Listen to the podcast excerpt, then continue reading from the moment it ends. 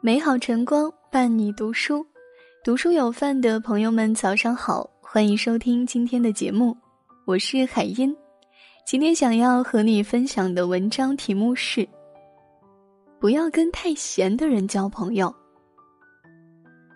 有人说闲是福气，可人若太闲，那就不一定是福气，说不定是灾难。当你空闲久了，才会明白闲得发慌多可怕。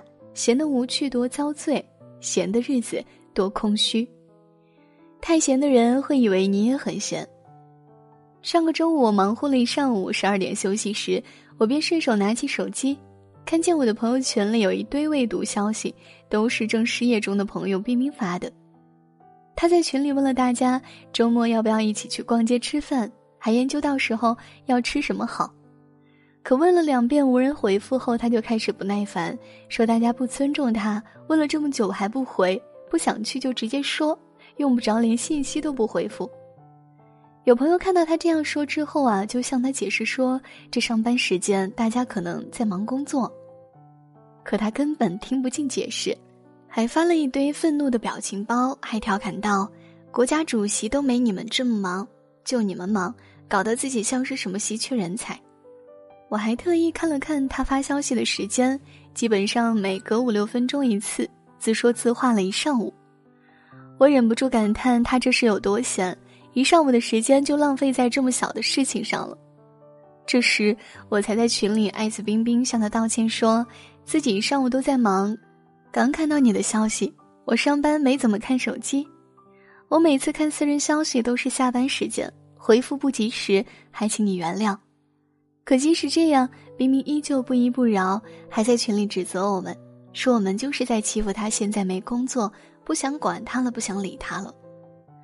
我们几个被他闹得实在忍不住，便都跳起来对他：“你自己闲的没事做就算了，还以为我们都跟你一样闲吗？我们要是看到能不回吗？就这点小事在这里闹腾一上午，真是无聊。”后来我还私信冰冰说，每次我们上班出来陪你聊天的时间啊，都是挤出来的，可你总是不分轻重，为这么点小事闹腾半天，让人绝交的心都有了。我还建议他赶紧找工作，不要总把时间浪费在这些无聊的事情上。菜根谭中说：“人生太闲，则别念妾生。”说白了就是太闲的人，容易无事生非，没事找事。有太多没有眼力劲儿的闲人，一直心安理得的消耗你的时间。当出现很多次这样的情况的时候，不要犹豫，请远离他们，因为每个人的生命都很贵，精力也都有限，所以不要把有限的人生浪费在无用的纠缠上，耗费在闲人身上。我们应该做的是，要么把对方也变成忙碌的人，不然最好远离这样的闲人。太闲的人，日后总会被人嫌。一个朋友老张今年三十二岁，单身，目前又从一家小公司辞职了，准备重新找工作。按道理来说，老张在职场上打拼了这么多年，应该多少能混个经理或者主管的职位，可他依旧还是小公司里面的一名普通职员。究其原因，是他仅仅只会按部就班的工作。业余时间，他要么约几个朋友去喝酒吃肉，要么在家睡上几天大觉。在他的观念里，做好手上的工作，拿份工资，饿不死就可以了。他没有想到要利用下班时间学习打扮自己，自我增值，甚至他都没有想过要努力上进，去跟那些比他年龄还小的同事竞争。就这样，意志清闲的老张到现在还是很闲。没有工作，没有对象，也没几个真心要好的朋友。他懒散的态度和粗俗的说话方式，并没有让他在工作中被上司赏识。他不求上进的样子，没有人喜欢和他接触。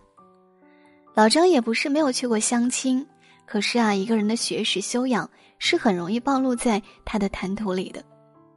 老张说，他和那些女生相亲时，看到对方不相信他这样的工作能力有什么好的未来。